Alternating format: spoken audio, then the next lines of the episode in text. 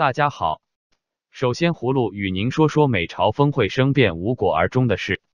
星期四在越南河内举行的美朝第二轮首脑会谈提前两个小时结束，没有达成预期的协议。美国总统特朗普在随后举行的记者会上表示，朝鲜方面要求彻底解除对朝制裁，但是并没做出全面无核化的准备。在星期四的峰会上，特朗普和金正恩先进行了短暂的单独会谈，然后进行包括外长等的扩大规模首脑会谈。在这一过程中，原来预定一起享用的工作午餐被取消，然后传出提前结束会谈和会谈破裂的消息。在随后举行的记者会上，特朗普总统表示，总的来说，朝方要求彻底的解除制裁，并且同意在我们要求的地区。进行大面积无核化，但是我们无法就此答应全面解除制裁。他还说，在解除制裁和无核化方面，美朝双方有些认识上的差距。他们愿意无核化的是我们认为不是很重要的一些设施。特朗普并没有将会谈定义为破裂，他只表示意见分歧，因此不能签字。对于无果而终的这次会谈，特朗普总统表示。他与金正恩仍维持着很好的关系。北韩外长李永浩今天凌晨召开记者会，反驳美国总统特朗普指北韩狮子开大口的要求，反指美国要求太多。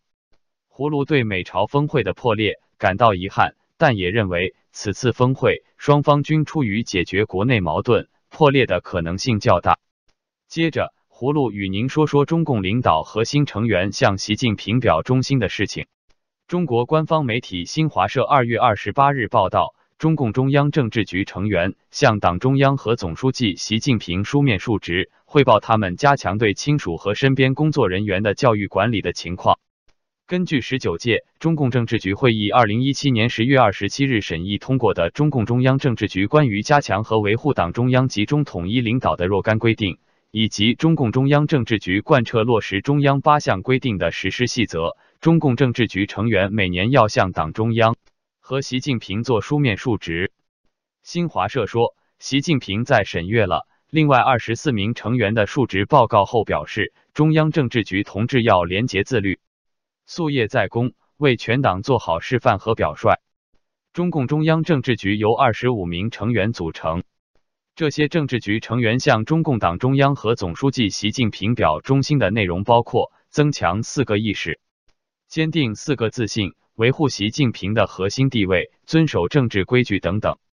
新华社说，中央政治局同志严格执行党员领导干部廉洁自律规范，注重从小事小节上约束自己，加强对亲属和身边工作人员的教育管理。葫芦对此感到可笑，都二十一世纪了，中共高层还在玩这种效忠游戏，恶心。最后。葫芦与您说说维权律师江天勇刑满出狱去向不明家属失联的情况。